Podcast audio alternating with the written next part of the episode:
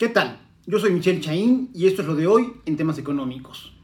Ah, para semanita que se nos está armando aquí. Neocolir, esto, esto ya no es una semana, esto es una quelare. Primer tema. La semana pasada comentábamos y parecía que iba a ser la nota que se iba a llevar toda la, la atención mediática la semana pasada, que la economía norteamericana, de acuerdo al National Bureau of Economic Research, a partir de febrero oficialmente había entrado a una recesión. La verdad es que el INEGI nos, nos reservó la cereza del pastel para el cierre de la semana porque el viernes, aquí en México, salió el indicador mensual de la actividad industrial, el famoso IMAI, que es un indicador que nos va enseñando el comportamiento que mes con mes va teniendo el sector industrial. Que no nos hagamos bolas. El sector servicios puede ser mayor en volumen, pero el motor económico, el corazón económico de México es el sector industrial. De hecho, buena parte de los servicios existen para proveer y darle soluciones a las industrias que tenemos establecidas en México.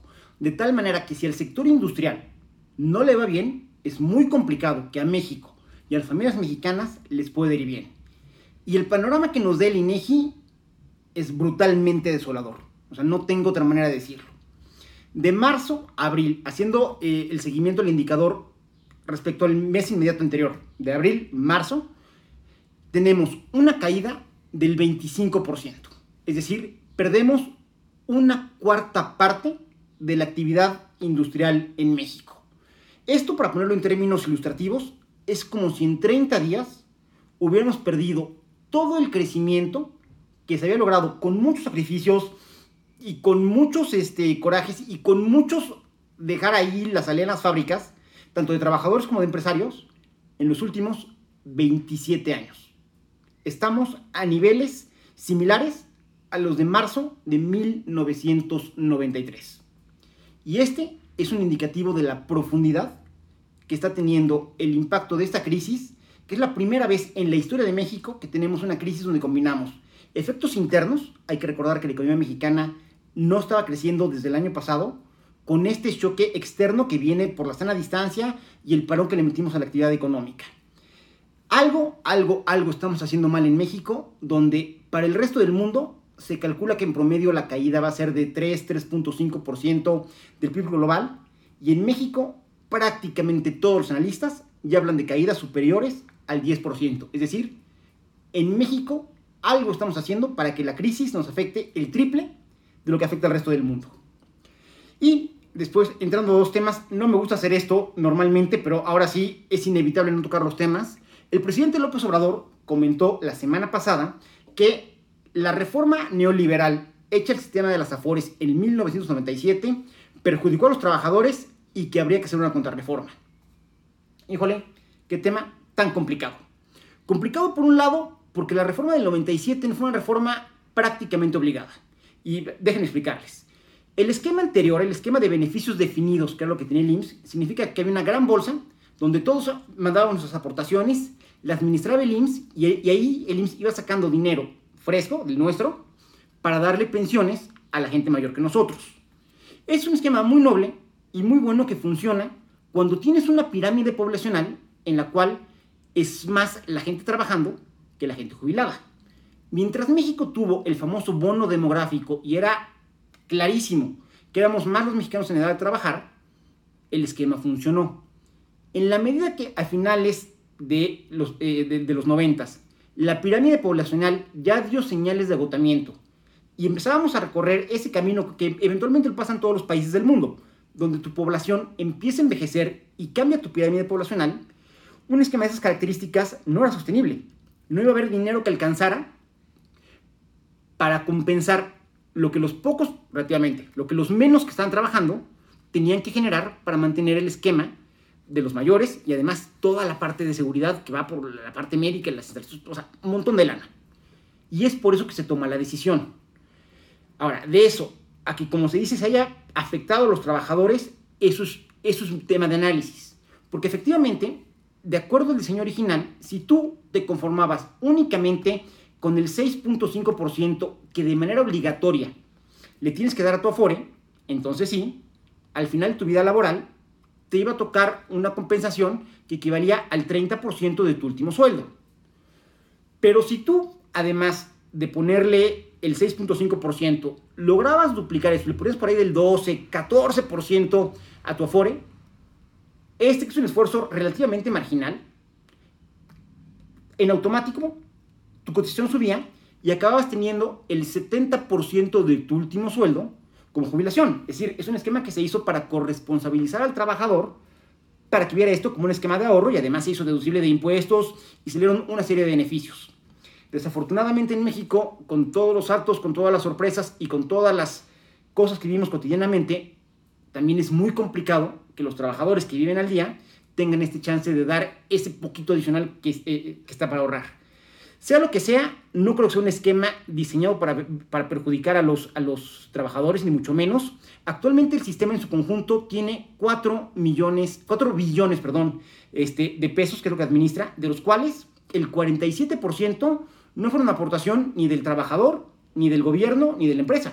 Son literalmente los, los intereses que históricamente se han generado de los instrumentos financieros que ahí se administran. Entonces, literal, le están dando de ganar un montón de lana a los trabajadores, que efectivamente resulta insuficiente para el país, es cierto, y habría que ver con mucho cuidado el tema de la reforma, porque cuando estaba el esquema anterior, el IMSS era el responsable por todo el dinero, todo el dinero era del IMSS, eran aportaciones que nosotros les dábamos. Y ojo, aquí las AFORES no son del IMSS y no son del gobierno. Las, las aportaciones son cuentas individualizadas que el único dueño es el trabajador. Es decir, si el gobierno quiere meter mano en tu Afore, es como si ahorita entra un policía y sin haber orden judicial de por medio, se quiere meter a mi, a mi sala. Simple y sencillamente sería ilegal. Entonces, ese va a ser un buen trompo para ver cómo se lo echan la uña. Y hablando de, de, trompos y de expresiones coloquiales, nuevamente el presidente López Obrador, en su gira por Veracruz, dice que el programa Sembrando Vidas tiene mayores beneficiarios, ojo, no son empleados, mayores beneficiarios que la fábrica de Ford. Así lo dijo él.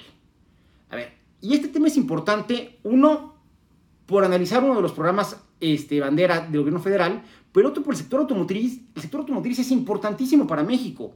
Yo les diría, México es un país que se dedica al sector automotriz y a un montón de cosas más. Este, este es nuestro champ.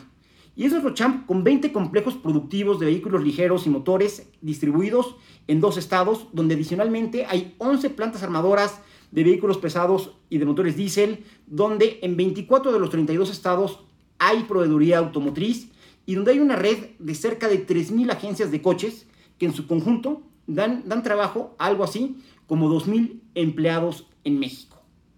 Si no fuera suficiente la aportación en términos de empleos, el sector automotriz en el periodo del 2000 al 2017 fue el sector que más inversión extranjera directa atrajo a México, el 12%, y adicionalmente es nuestro campeón en términos de comercio exterior. Tomando el mismo periodo, el sector automotriz tiene una balanza comercial positiva de 70.766 millones de dólares. Un poco para que hagamos el comparativo, en el mismo periodo que va del 2010 al 2017, aportación del sector automotriz 70.776 millones positivos. Aportación del sector petrolero, perdón, 18.402 millones de dólares en negativos. Es decir, la industria petrolera que tanto encandila al gobierno federal y que tanto encandila al, al, presidente López Obrador, en términos de comercio internacional, en términos de la, de la apuesta que como país le estamos haciendo al comercio internacional vía la ratificación del TEMEC, es mucho menos importante que lo, de lo que es el sector automotriz. Y entrando específicamente ya, ah, perdón, y decirles además que es un sector que afecta de manera positiva a muchos otros sectores económicos en el país. En total, de acuerdo al INEGI, impacta de manera positiva a 157 ramas de la actividad económica, de las cuales 84 son industria y 73 comercio y servicios. Eh, y en este caso específico, específico de Ford, Ford le da empleo a cerca de 9.000 personas en cuatro plantas, dos en Chihuahua, una en Hermosillo, la de Cotitlán Izcalli, pero ojo, en los últimos 10 años Ford ha anunciado inversiones por 9.600 millones de dólares en México, específicamente en México.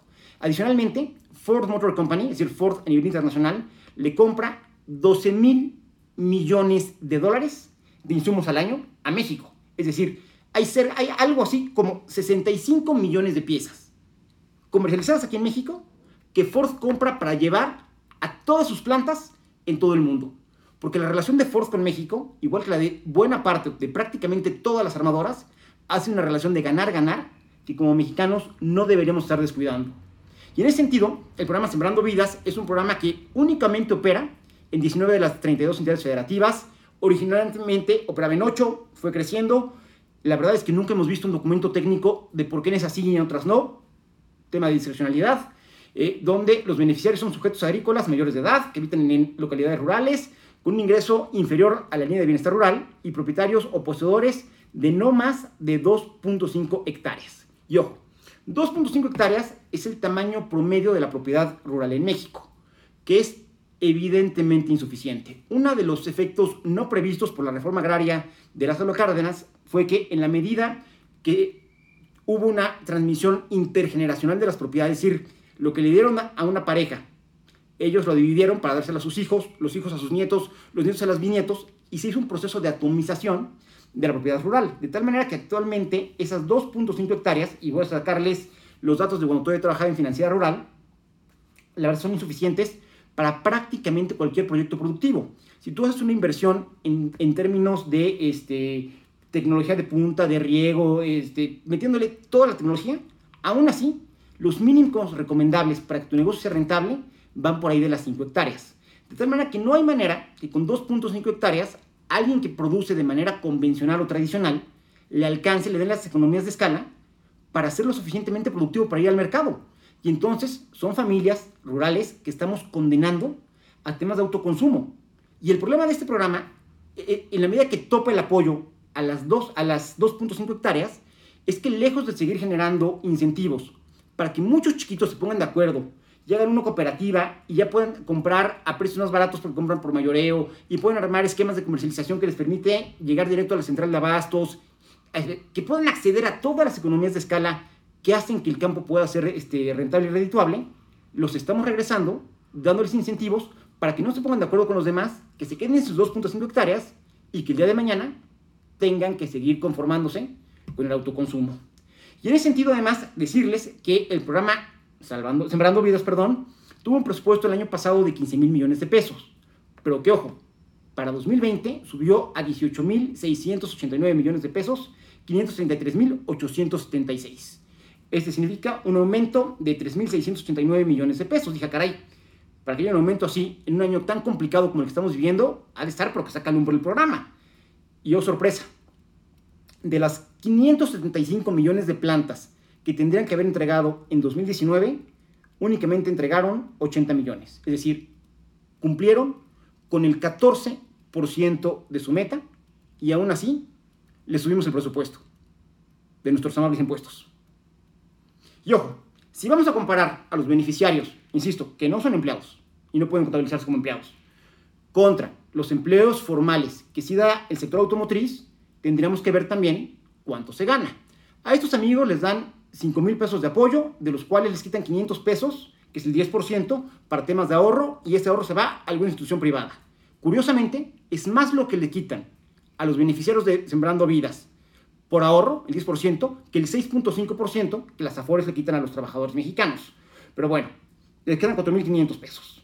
En el caso del sector automotriz, un trabajador en promedio en, en la industria gana 3.1 dólares al mes. Si esto lo multiplicamos por un tipo de cambio muy conservador, 21 pesos, lo multiplicamos por 8, por 5, por 4, por y hacemos toda la cuenta, en promedio, un trabajador del sector automotriz el año pasado estaba ganando 10.400 pesos. Es decir, gana el doble del programa que nos está presumiendo el presidente López Obrador. Y ojo, que con el texto que quedó aprobado en el TEMEC, en promedio, un trabajador tendría que estar este, gastando, perdón, emparejarse con los, con los norteamericanos, que ganan no 3.1, sino 16 dólares la hora. Definitivamente en México difícilmente, casi imposible que lleguemos a ese monto, pero seguramente sí habrá presión muy importante por parte de los norteamericanos para que los trabajadores del sector automotriz en México empiecen a ganar un poco más. De tal manera que, con todo respeto, señor presidente, yo creo que los veracruzanos, a quien quiero tanto, quisieran tener una, una planta automotriz en su estado. Yo soy Michelle Chaín y esto es lo de hoy.